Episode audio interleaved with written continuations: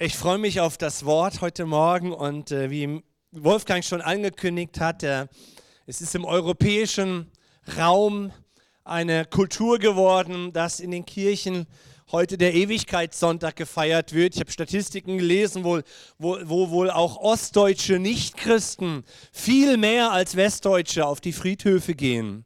Auch Muslime in unserem Land besuchen Friedhöfe, weil sie diesen Tag irgendwie für wichtig halten. Und natürlich gibt es dann auch im kirchlichen Kalender Predigtvorschläge.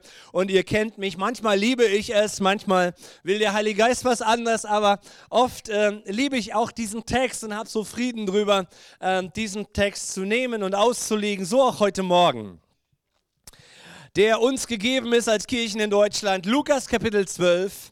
Und wir wollen ab Vers 35 erst einmal den ersten Abschnitt lesen. Das ist ein längerer Abschnitt, aber ich tröste euch, ist nicht schwierig zu verstehen. Ähm, Lukas 12 ab Vers 35 und ich lese nach der Genf, neuen Genfer Übersetzung ganz bewusst, ähm, um es etwas transparenter zu machen. Ähm, wenn du bei Luther bist heute Morgen oder Elberfelder, ist das auch super. Haltet euch bereit, sagt Jesus Christus, es ist Jesus, der hier spricht und er sagt, haltet euch bereit und sorgt dafür, dass eure Lampen brennen. Lukas 12, Abvers 35. Seid wie Diener, deren Herr auf einem Fest ist und die auf seine Rückkehr warten, damit sie ihm sofort aufmachen können, wenn er kommt und an die Tür klopft. Glücklich zu preisen sind die Diener, die der Herr wach und bereit findet, wenn er kommt. Ich sage euch, er wird sich einen Schurz umbinden und sich zu Tisch bitten, und er selbst wird sie bedienen. Vielleicht kommt er spät in der Nacht oder auch erst in der dritten Nachtwache gegen Morgen. Wenn er sie dann bereit findet, wie glücklich sind sie da zu preisen. Das ist der erste Teil eines Abschnittes, der zu diesem Thema Ewigkeitssonntag uns etwas ganz Wichtiges von Jesus Christus zu sagen hat. Wer auf eine Reise geht, muss sich sehr überlegen, sehr sorgfältig, was er mitnimmt. Kennt ihr das alle? Wenn ihr euch auf eine Reise vorbereitet, überlegt ihr, was ihr mit, mitnehmt. Das geht uns Rangern so, wenn wir auf so eine mehrtägige Hike-Reise gehen, nur mit einem Rucksack. Je kleiner dein Gepäck, umso mehr musst du dir Zeit nehmen, nachzudenken, was nehme ich denn mit? Und du musst entscheiden, ob du das wirklich brauchst. Aber auch wer schon mal in einem Land geflogen ist, ich habe regelmäßig so eine Anspannung, wenn ich auf, in, auf Richtung Flughafen gehe, auch bei den Vorbereitungen. Ich prüfe mehrere Male, ob mein Zeug auch wirklich durch den Check-in kommt. Weil ich will da nicht stehen und zurückgeschickt werden. Aber auch wir müssen entscheiden, bestimmte Dinge nicht mitzunehmen, uns von bestimmten Dingen zu trennen, wenn wir eine Reise machen.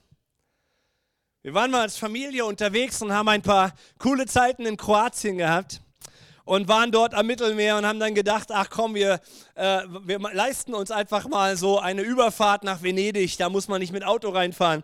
Und dann sind wir da mit dem Schiff äh, drei Stunden von Kroatien nach Venedig gefahren und hatten richtig viel Spaß und hatten so unsere Tagesrucksäcke dabei, weil abends ging es wieder zurück und wir wollten da einfach mal ein Eis essen und dann wieder nach Hause. Und dann sind wir da durch die strengen italienischen Zollkontrollen gekommen und äh, hatten, war alles gut und haben dann äh, versucht, unser Vesper da rauszuholen. Und meine Tochter hatte ihr 10 Zentimeter langes Klingenfahrtenmesser mit dabei. Das lag noch von der letzten Reise ihrer, ihres Lebens in diesem Ding. Und wir bekamen einen mega Schreck und dachten, wie lausig sind doch die Kontrollen beim Check-in äh, beim Check dort. Wir mussten da durch diese Dinger durch und zum Glück wurden wir bei der Einreise erstmal nicht attackiert von den Zollbehörden und hatten einen Riesenschreck. Weil dieses teure, kostbare, ja, es ist, ja gut, wir hätten es ins Meer geschmissen, ja. Hätte ich mir entscheiden müssen, Messer oder Tochter, ja. Äh, Aber hey, das macht was mit dir. Ich habe das falsche Teil mit. Wie kriege ich das wieder aus Italien heraus? Ich will doch nur Eis essen, ich will doch keinen killen. Und ich bin doch nur ein einfacher Pfadfinder, der vergessen hat, das Messer rauszunehmen bei so einer Reise. Die Aufforderung, die Jesus hier ausspricht, haltet euch bereit und sorgt dafür, dass eure Lampen brennen, spricht, richtet sich an Leute auf eine Reise. Dieser Abschnitt gilt Christen seit den 2000 Jahren, die auf einer Reise sind. Und vielleicht hat Jesus hier bei diesen ersten Versen im Hinterkopf die Geschichte seines Volkes. Als die 400 Jahre Sklaverei damals im, im 14., 13. Jahrhundert vor Christus zu Ende gingen, sich dem Ende zuneigten.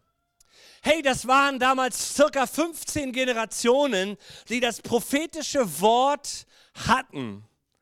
Es werden 400 Jahre sein, Sklaverei, aber dann wird Gott euch befreien. Und eine Generation nach der anderen stirbt, ohne dass sie es erlebt. Doch eines Tages wurden die Zeichen sichtbar, die Gott mit Mose tat. Doch eines Tages waren die Umstände plötzlich bereit und da. Doch eines Tages waren die Herrscher in Ägypten und in Israel und darum herum alle platziert. War das Volk groß genug? Die Zeit war reif für das Kommen des Erlösers im 14. Jahrhundert vor Christus. Und es geschah in einer Nacht. Das ist für mich immer, wenn ich das lese, diese alten Texte, ein ganz großes Wunder. Mose sagt dem Volk, ein Millionenvolk, morgen. Und ein ganzes Volk ist ready. Ich wünsche mir das für das zweite Kommen von Jesus genauso. Stell dir vor, Jesus sagt morgen und ein ganzes deutsches Volk der Christen ist ready für sein Kommen. Nicht eine Woche. Es geschah in einer Nacht. In einer Nacht ging das Volk auf Reise zog das Volk gemeinsam aus. Gott sprach zum Volk, haltet euch bereit, während ihr noch das Passalam schlachtet, vorbereitet und esst. Leute, habt noch ein gutes Essen für vier Stunden vielleicht, aber haltet eure Koffer fertig gepackt und seid in Aufbruchsstimmung. Und dann kam im 13. Jahrhundert, genau an diesem, durch diesen, durch diesen einen Tag, in dem ein Volk ready war, eine Zeitenwende für Ägypten, für den Nahen Osten, inklusive dem zukünftigen Volk Israel. Nur hier in Lukas 12 sind wir ja bei einer, einem Text von Jesus in einer ganz anderen Zeit, nämlich, naja, wann hat Lukas es geschrieben? 60 nach Christus. Also wir können die 33 Jahre von Jesus seinem Leben einfach mal denken und, und, und annehmen und danach kam ja auch eine Zeitenwende. Jesus löste vor 2000 Jahren eine Zeitenwende ein. Wir sprechen von der Zeit des Alten Testaments, der Zeit des Neuen Testaments, der kurzen Übergangszeit von Propheten. Johannes der Täufer war der, Last, der Letzte. Wir haben sogar unsere, ein, der größte Teil der Welt oder ein Großteil der Welt hat, richtet seinen Kalender danach, oder? Wir sind 2023 nach Christus. Und es passierte eine tatsächliche Zeitenwende. Halleluja. Dass Jesus kam und die Erde und die Finsternis und die unsichtbare Welt konfrontierte. Er kam als Erlöser für Israel und der Welt. Und kaum einer hat es damals kapiert. Das waren 33 außergewöhnliche Jahre, die Jesus da durchzog und besonders die letzten drei, drei Jahre seines Dienstes. Und mit dem Sterben von Jesus nahm diese Zeitenwende seinen Höhepunkt ein. Wir nehmen das gar nicht wahr im Jahr 2023. Aber es gab eine Zeitenwende, was der Grund dafür war, dass du an Jesus glauben kannst. Ist das nicht großartig, dass wir einfach so hineingeboren wurden und Gott hat uns, Micha hat letzten Sonntag so großartig über Gnade gesprochen. Es ist sein Geschenk, oder? Dass du dort hineingeboren wurdest, dass er dich geküsst hat, dass er dir begegnet ist und du ihn angenommen hast und mit hineingesprungen bist in das, was seit dieser Zeitenwende nun sich aufmacht, Step by Step. Als er starb, konfrontierte er den Tod. Und er überwand den Tod als erster Mensch. Vor kurzem feierten wir irgendwie den ersten Menschen wieder auf dem Mond, ja, als, als Ereignis von vor wie viel, 50 Jahren oder was. Heute dürfen wir Jesus, wir dürfen das auch Ostern, aber wir dürfen es heute am Ewigkeitssonntag feiern, dass er als erster Mensch den Tod überwand und auferstand. Das ist die Hoffnung. Und Jesus sagt zu Martha und Maria, er sagt, wenn du doch an mich glaubst, dann wirst du leben, auch wenn du physisch stirbst.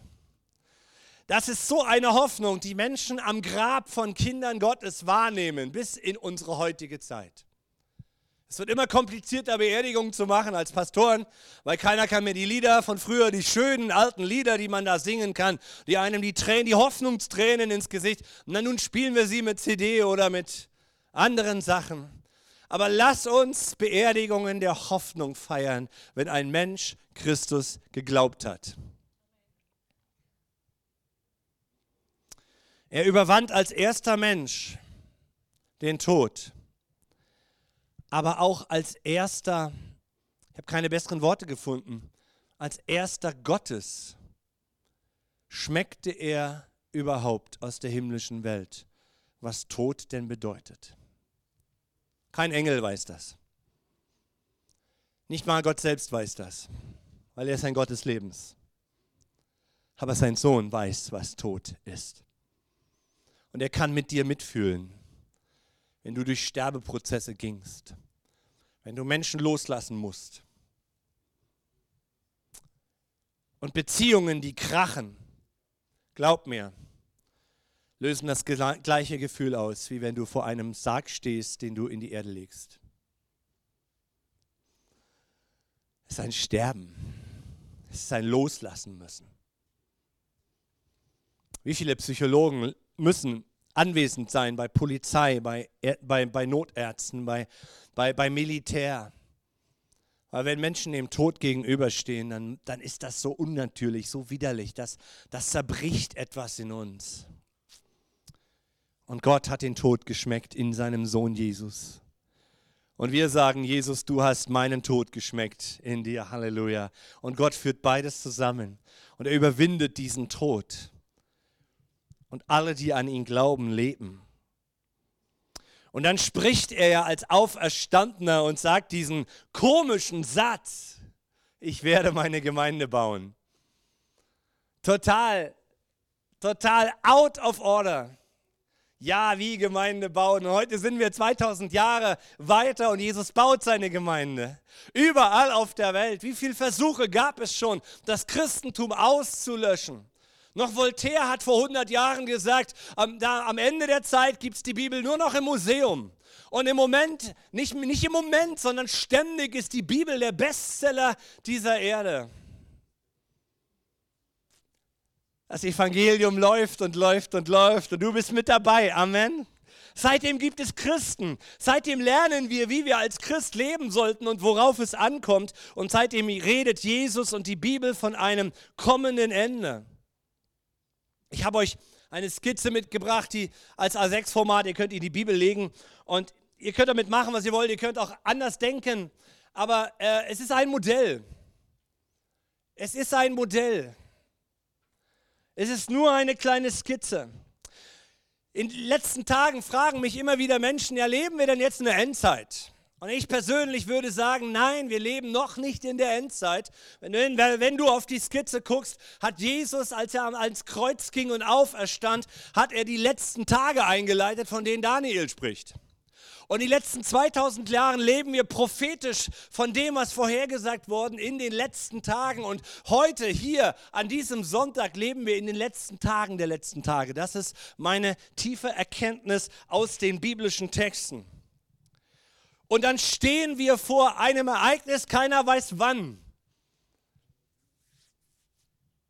Wir wissen nicht, wann Jesus kommt, wir wissen nur, dass er kommt. Und diese Geschichte fand ich komisch am Anfang. Ich musste sie Lukas 12 nochmal lesen und dachte, Jesus, eigentlich bist du doch der Bräutigam. Wir warten doch auf dich, um mit dir Hochzeit zu machen. Jetzt sagt die Bibel, du kommst von einer Party? Jesus kommt von einer Party im Himmel zurück. Er hat Party bei Fati.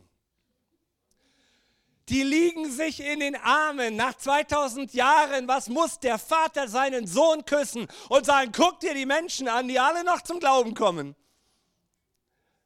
Weil es kommt die Zeit, da kommt die Entrückung und dann nimmt Gott seine Kirche weg. Für eine kurze Zeit ist hier Tova Bo auf der Erde. Weil solange wie der Heilige Geist noch da ist, ist gibt es immer noch Widerstand gegen das Böse. Wo du auftauchst in der Kraft des Geistes, ist immer noch Widerstand gegen das Böse an deinem Arbeitsplatz, in deiner Familie. Du kannst das Böse widerstehen und ihm überwinden, immer und immer und immer wieder, weil der Geist Gottes des Lebens in dir pulsiert. Der Geist der Liebe, der Geist des Friedens. Die Christen dieser Erde spielen mit ihren Gebeten, so armselig sie sich vorkommen, eine immense Rolle dass das Böse im Moment immer noch zurückgehalten wird. Du sagst, was wird zurückgehalten? Ja, warte mal, wenn die Kirche Jesu nicht mehr da ist.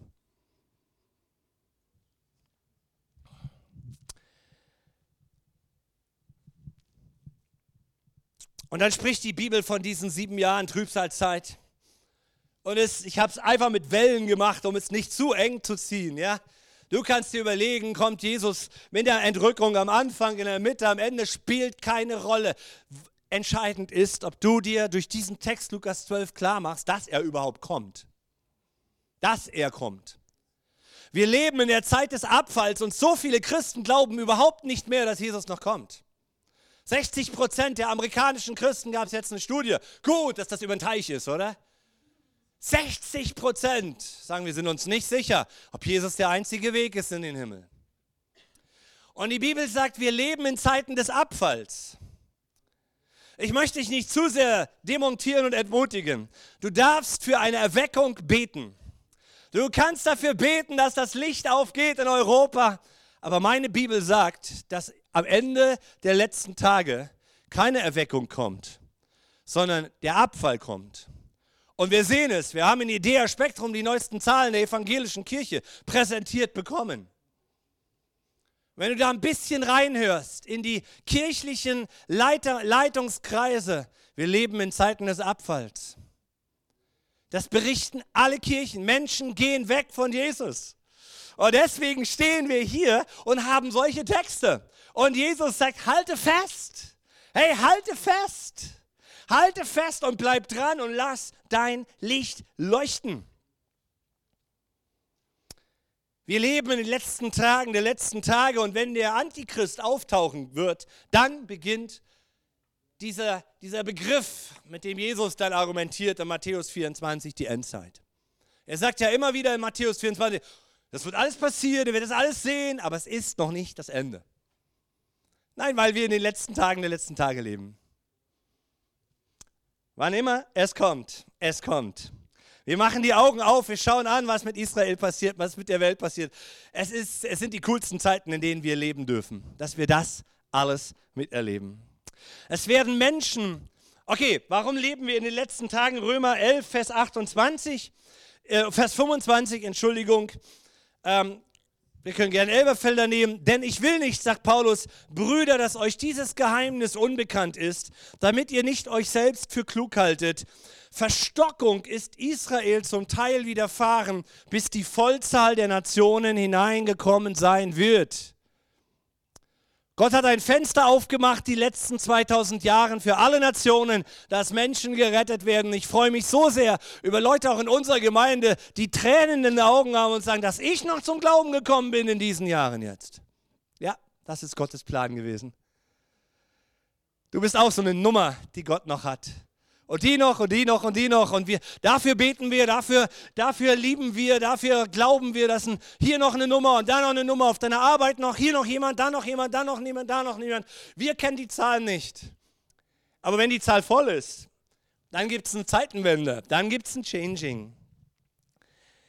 Ähm, das, das wird eingeleitet mit diesem Aufkommen des Antichristen. Jeder spürt die komplexen Dinge, die passieren. Ratlosigkeit der Menschen, Verwirrungen, Verdrehungen der Wahrheit ist unglaublich.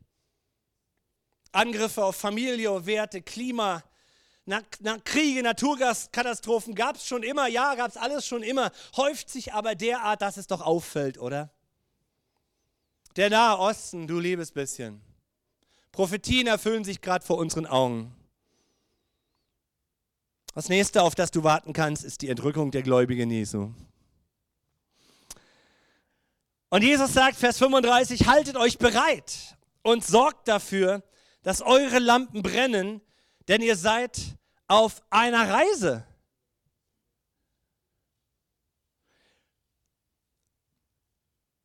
Und ich lächle immer so über Menschen, denen das so wichtig ist. Ja, leben wir jetzt in der Endzeit? Pff, du hast schon immer in der Endzeit gelebt, wenn du so willst.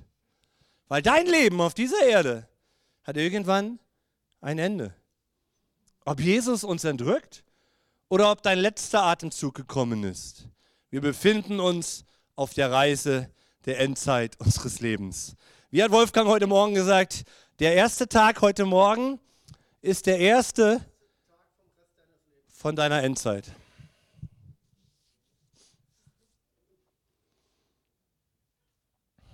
Oh, ist das cool, oder?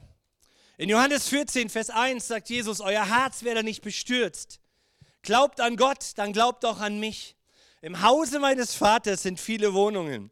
Wenn es nicht so wäre, würde ich gesagt haben, ich gehe hin, euch eine Stätte zu bereiten. Und wenn ich hingehe und euch eine Stätte bereite, so komme ich wieder und werde euch zu mir nehmen, damit auch ihr seid, wo ich bin. Und ja, wir haben heute Ewigkeitssonntag und wir denken an Menschen, die im vergangenen Jahr starben und sie sind nicht mehr da. Und die, der Fakt ist, dass sie bei ihrem Ende nichts mehr regeln können. Time is over. Nichts mehr noch ändern können, nichts mehr noch tun können, was sie noch hätten tun wollen oder vor sich hergeschoben haben. Jesus und der Tod kommen plötzlich und kommen immer in einem Moment, wo wir es nicht erwarten. Und deswegen ist Jesus sein Wort hier im Lukas 12 eine Warnung und erhält mit diesem Bild, was er malt, eine ganz klare Aussage und Ansage an alle seine Jünger und Nachfolger. Er rutscht uns quasi als seine Jünger in das Bild, in, in die Rolle eines Dieners, die noch in ihrem Zuhause sind und sich bereithalten, weil sein Herr auf der Party ist und plötzlich wiederkommt. Und Vers 37 geht es weiter. Glücklich zu preisen sind die Diener, die der Herr wach und bereit findet, wenn er kommt. Ich sage euch, er wird sich einen Schutz umbinden und sie zu Tisch bitten und er selbst wird sie bedienen. Was für eine Aussage. Vielleicht kommt er spät in der Nacht oder sogar erst morgen. Andere Übersetzungen sagen in der letzten Nachtwache, da wo eigentlich jeder pennt. Ja, da, wo eigentlich keiner Bock hat, noch, noch, noch einen Dienst zu schieben. Wenn er sie dann bereit findet, wie glücklich sind sie da zu preisen. Warum? Na, weil du die Entrückung erlebst. Weil du mit ihm in den Himmel versetzt wird. Ich finde das so krass. Jesus ist auf einer Party und wir haben die Rolle eines Dieners. Vers 39 machen wir weiter. Ihr könnt gewiss sein, ein Hausherr, der wüsste, in welcher Stunde der Dieb kommt, würde nicht zulassen, dass in sein Haus eingebrochen wird. Jemand schon, hat jemand schon diese Erfahrung gemacht außer mir? Ich war in der Gemeinde. Mensch, hätte, hätte, hätte mal angerufen, ich komme, dann wäre ich zu Hause geblieben, hätte Markus predigen lassen.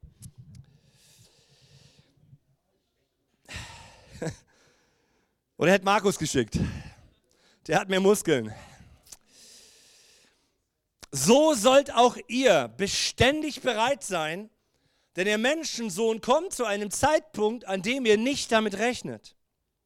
Jesus ruft hier zu einer Dringlichkeit auf.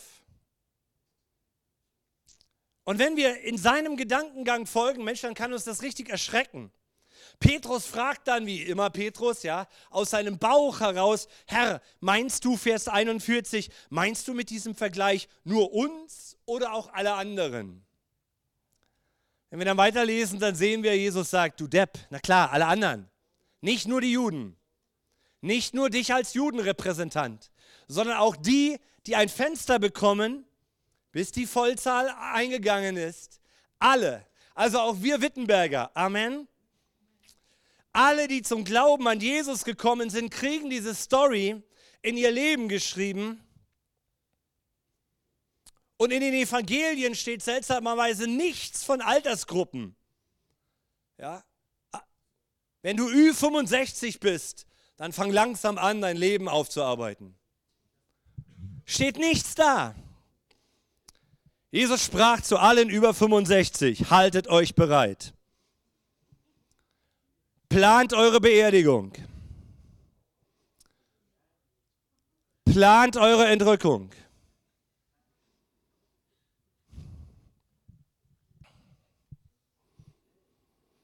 Ich muss, ich muss euch gestehen, ähm, ich hatte so eine Phase in meinem Leben.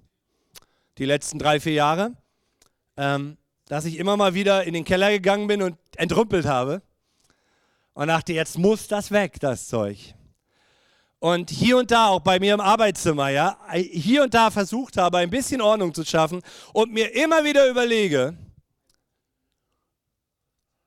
will ich, die, will ich meine Hütte gerade jetzt so, so, so jemandem übergeben, der jetzt in meine Wohnung muss, weil Wasser abgestellt werden muss, weil ich bin nicht mehr da. Hast du dir das mal überlegt? Jeden Tag Halleluja. Ja? Halleluja. Jesus sagt, so sollt ihr ständig bereit sein, dass, vielleicht bist du hier als Gast heute Morgen und Jesus kommt nachher wieder, du kannst nicht mehr zurück in deine Wohnung. Ist das so in Ordnung, wie du sie verlassen hast? Kannst du sagen, okay, die anderen, der Hausmeister, der wird das schon recht, sieht ordentlich aus, der kommt da rein und sagt, boah, die sind im Himmel, habe ich ja in Tagesschau gesehen. Ja, jetzt müssen wir Waschmaschine zudrehen.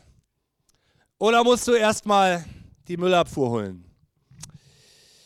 Jo, und dann im Vers 42 macht Jesus einen anderen Punkt auf. Er sagt, der, darauf sagte Jesus folgendes. Also auf die Frage von Petrus, ja. Ähm, woran erkennt man denn einen treuen, klugen Verwalter? Man könnte Jesus hier unterstellen, dass er Petrus unterstellt, du fauler Sack, du. Willst du dich hier rausmogeln? Ja? Nur weil du mein, mein, mein, einer meiner Lieblingsjünger bist, ja, willst du dich hier rausmogeln? Willst du etwa, dass ich dir sage, ja, Petrus, das gilt für die anderen, aber nicht für dich. Du, du bist ready. Du musst nichts weiter tun. Ja, bei dir ist alles in Ordnung. Nein, er sagt, okay, Petrus, reden wir drüber über Verwaltung. Woran erkennt man einen treuen und klugen Verwalter oder Angestellten? Angenommen, ein Herr überträgt einem seiner Diener die Verantwortung, der ganzen Dienerschaft zu gegebenen Zeit das Essen zuzuteilen. Also du bist eingeteilt für die Suppenküche und sorgst dafür, dass sie eine Tüte der Güte kriegen. Merkt euch diesen Satz, Tüte der Güte, kommt heute noch öfters. Wenn nun sein Herr kommt und ihn bei der Arbeit findet, wie glücklich ist da der Diener zu preisen. Ich sage euch, der Herr wird ihm die Verantwortung für seinen ganzen Besitz übertragen. Wenn aber jener, der Diener sagt, mein Herr kommt noch lange nicht, und anfängt, die Knechte und Mägde zu schlagen, während er selbst schwelgt und prasst und sich volltrinkt, dann wird sein Herr an einem Tag kommen, an dem er es nicht erwartet und zu einem Zeitpunkt, an dem er es nicht vermutet. Und er wird den Diener in Stücke hauen lassen und ihm dasselbe Los bereiten wie den Ungläubigen. Meine Güte, was Dramatischeres gibt es ja gar nicht, was Jesus jetzt hier wählt als Geschichte. Das ist ja richtig blutig am Ende, Fleischerei. Kleine Stücke hacken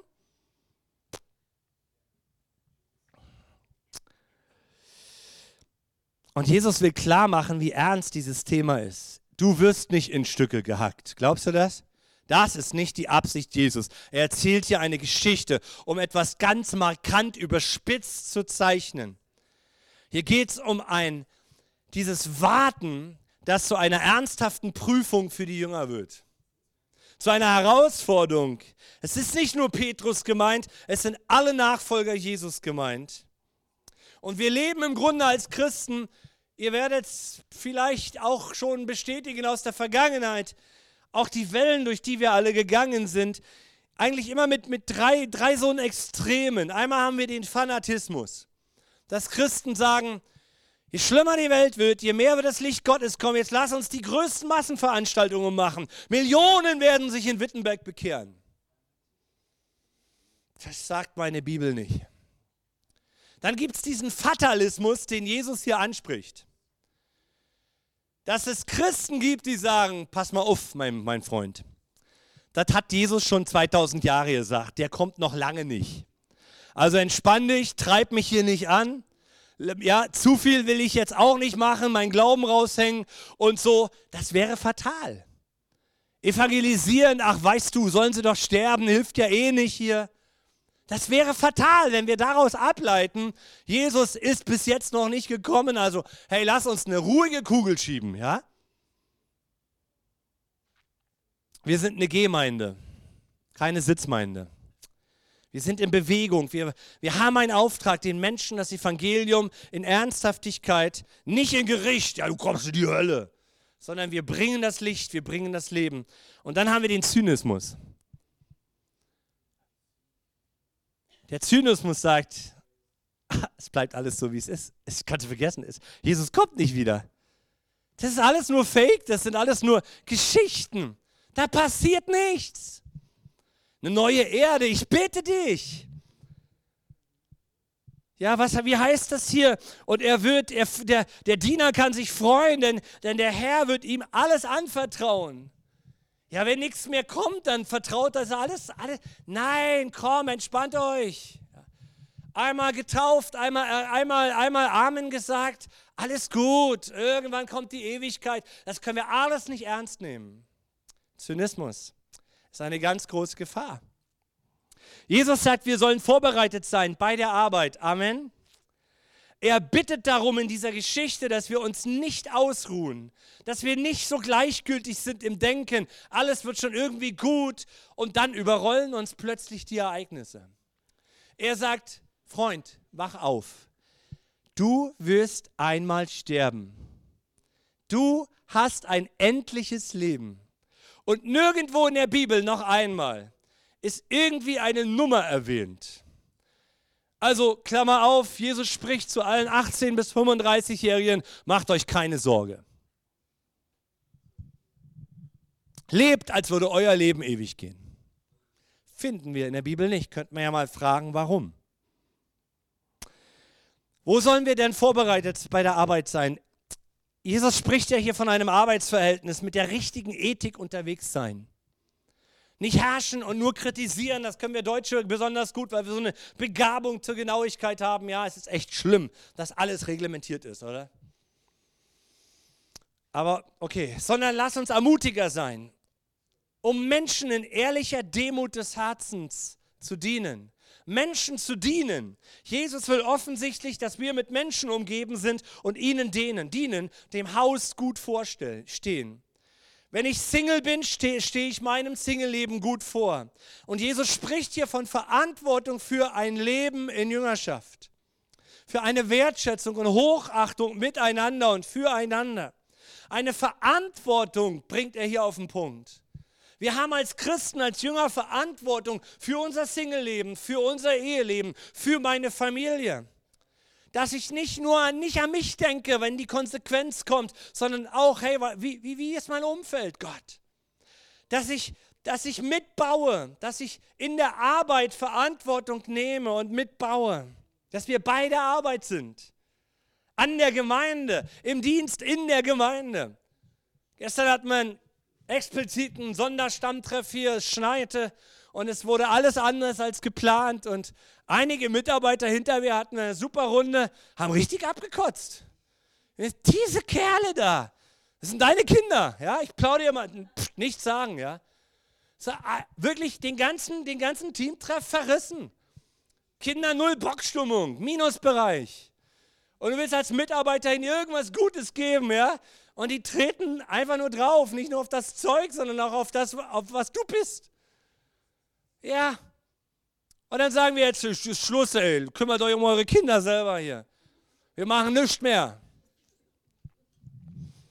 Und Jesus sagt, Freundchen, Dafür habe ich dich nicht berufen. Bleib am Ball. Entscheide dich, auch wenn es schwer wird, Gemeinde mitzubauen. Jesus bittet uns alle, uns nicht auszuruhen.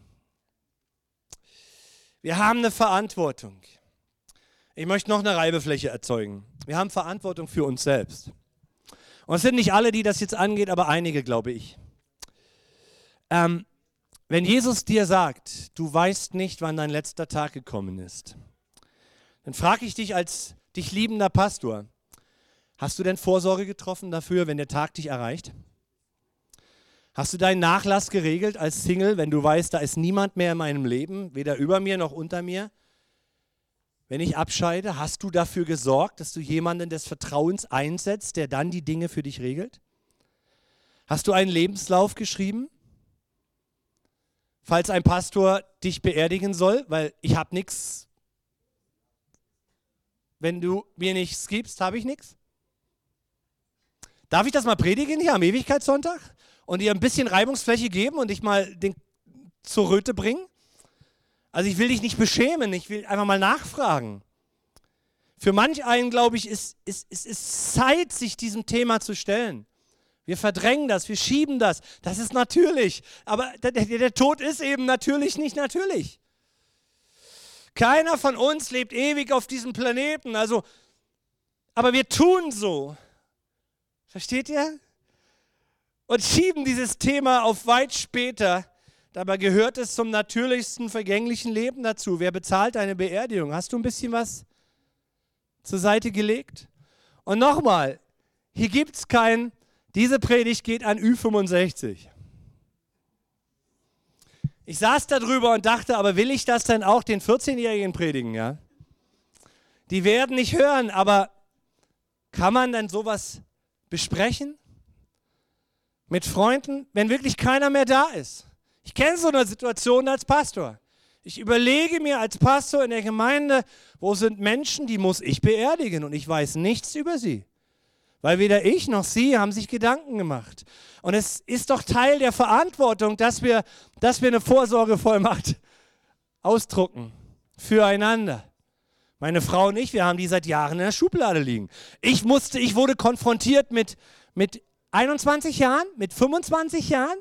Wir gingen in die Mission und mein Missionsdirektor war ein Amerikaner und drückte mir ein Pamphlet von 40 Seiten in die Hand und sagte, wer sorgt für dich und deine Kinder? Die waren gerade geboren. Hier musst du eintragen, sonst du kannst nicht arbeiten in Missionsgesellschaft. Du verstehst? Ich war geschockt, die dachte, bist du denn blöd? Ich bin jung. Ich musste mich damit auseinandersetzen. Wer wird meine, meine Kinder ähm, aufziehen. Meine ersten zwei Kinder, die waren zwei und vier. Wer wird sie aufziehen, wenn man mich erschießt in Rumänien?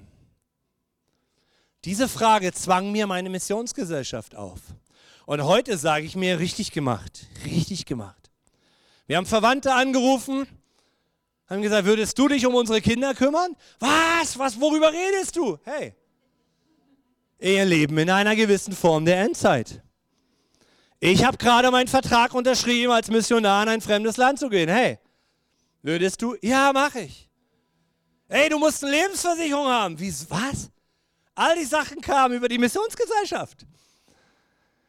Also bitte, bitte, nimm dieses Wort aus Lukas 12 Jesus sagt, mach, halte dich bereit, dass du jeden Tag einen Abgang machen könntest. Du sollst doch nicht. Aber es könnte doch sein, keiner weiß wann. Oder? Wow. Sorg dafür, dass die Lampen brennen. Und jetzt zum Schluss. Und die Stelle möchte ich dir nicht entziehen. Jesus sagt, sorg dafür, dass die Lampen brennen. Wir kennen diese Stories über die zehn Jungfrauen. Es hat was mit der Kraft des Heiligen Geistes zu tun. Wir brauchen das Öl, in der Gemeinde zu sein. Ich würde dir den Rat geben, sehr, sehr, sehr gründlich zu überlegen. Wenn jemand sagt, ich gehe aus der Gemeinde, ich gehe raus, ich würde es dir raten, das hundertmal zu bewegen, ehe du diesen Schritt gehst. Jesus sagt, ich habe Kirche geschaffen, sie ist nicht perfekt. Wenn du eine perfekte Gemeinde gefunden hast, schließ sie dir nicht an, weil dann ist sie nicht mehr perfekt. Es gibt keine perfekte Gemeinde. Wir sind Menschen mit Fehlern. Mir ist einfach nur vergeben. Einfach nur vergeben. Zweite Frage. Sorgt dafür, dass die Lampen brennen. Ist alles geklärt zwischen dir und Jesus? Ist alles okay zwischen dir und Jesus? Liebst du ihn? Liebt er dich? Ist dir vergeben? Hast du alles geklärt? Und dritte Frage, Luther hat das gut übersetzt, da gürtet eure Lenden, ja? So, da ging es um das Kleid. Und es geht so oft um diese richtigen Kleider, die wir brauchen. Und jetzt komme ich zum Punkt in Offenbarung 16, Vers 15. Das letzte Buch der Bibel. Auch da bringt Jesus eine Perspektive und sagt, siehe, ich komme wie ein Dieb.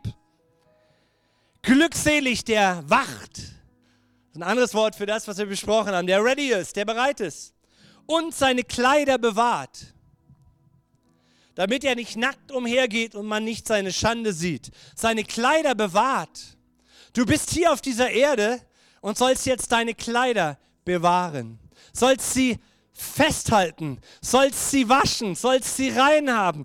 Von welchem Kleid spricht er hier?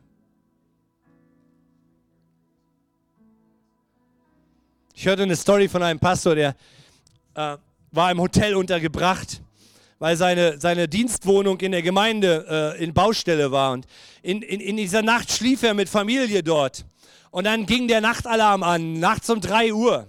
Und das ganze Riesenhotel mit zehn Stockwerken musste evakuiert worden, von jetzt aus sofort. Es war im Januar, mitten im Winter. Und sofort raus. Und dann ist er da raus. So wie du halt im Bett liegst, ja. Und er hat sich als Pastor so geschämt, weil er war gerade angestellt in der Gemeinde dort. Und man hat ihn gerade in der Stadt gefeiert. Und er sagt, jetzt stehe ich hier, halb nackig. Ja, mit so einem Schlüpper oder was er da anhatte.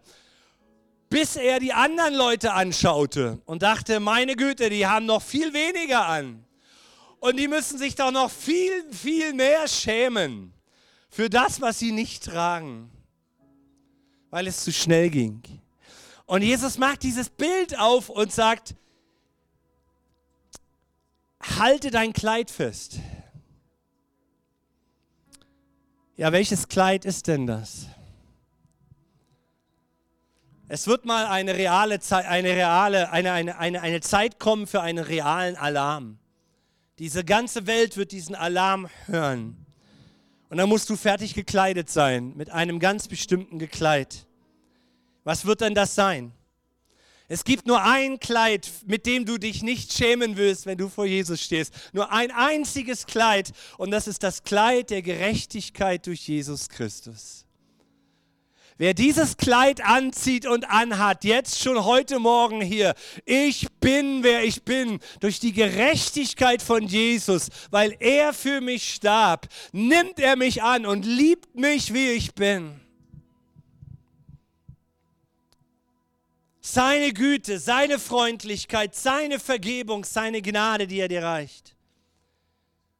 Wenn du versuchst, in deiner eigenen Gerechtigkeit vor Jesus zu stehen, deine Prozente Gutem versuchst vorzurechnen, deine Überzeugtheit, deine Argumente, dann wirst du beschämt werden und schrecklich enttäuscht. Jesus aufzunehmen bedeutet, komplett gekleidet zu sein mit ihm. Jesus zu haben in meinem Alltag, wenn ich morgen früh wieder in die Woche starte. Jesus zu haben, das ist das Kleid der Gerechtigkeit, von dem die Bibel prophetisch spricht. Und ich sage dir als Pastor, in Verantwortung meiner Ordination, warte nicht zu lange mit dem Anziehen dieses Kleides. Schieb es doch nicht vor dir her. Es wird ein Tag kommen, dann ist das der letzte meines Lebens. Und Gott sagt, wer an mich glaubt, der ist hier auf dieser Welt schon bekleidet mit dem Kleid der Gerechtigkeit, dem Kleid der Vergebung, mit dem Heiligen Geist unterwegs zu sein, aus Glauben zu leben, das Leben mit ihm zu teilen. Und ich möchte dir diese Einladung weitergeben in deine Hände und dich fragen, wie geht es dir? Wie steht es um dich? Wie steht es um dein Herz? Wie steht es mit dem Christus in mir? Wie geht es dir in deinem Prozess? Weißt du, mit einem Gebet werden wir nicht errettet. Das ist ein Prozess unseres Herzens. Und ich bin tief überzeugt, du bist hier oder du bist am Livestream. Du bist hier, weil Gott dich zieht. Weil Gott dich in einen Prozess zieht, über ihn nachzudenken. Und dann wird er dich in diesem Prozess dahin begleiten, dass du ihn erkennst, der dir über den Weg läuft, um dir die, den Rucksack deiner Schuld, deiner Fehler, deiner Verletzungen, deiner Traumata abzunehmen und dich zu erlösen von der Trennung von ihm. Es geht Jesus nicht zuallererst darum, wenn es ihm überhaupt darum geht, uns perfekt zu heilen auf dieser Erde. Nein, nein, wir sind Kinder unserer Geschichte. Es geht ihm zuerst darum, dich zu erlösen. Dass du von dem Moment an, wo du seine Hand packst,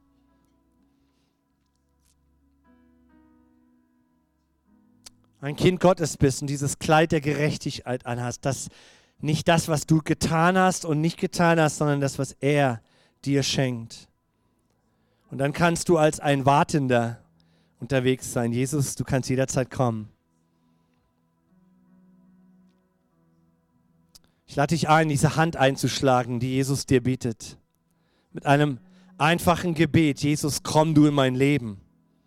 Komm du, ich brauche dich offenbare dich mir. Führe mich in diesen Prozess, dass ich dich erkenne, dass ich Vergebung von dir empfange, dass ich dich zu meinem Herrn mache in meinem Leben und dass ich deinem Heiligen Geist begegne. Jetzt ist die Zeit. Heute, wenn ihr seine Stimme hört, dann schlagt ein. Dann schlag ein.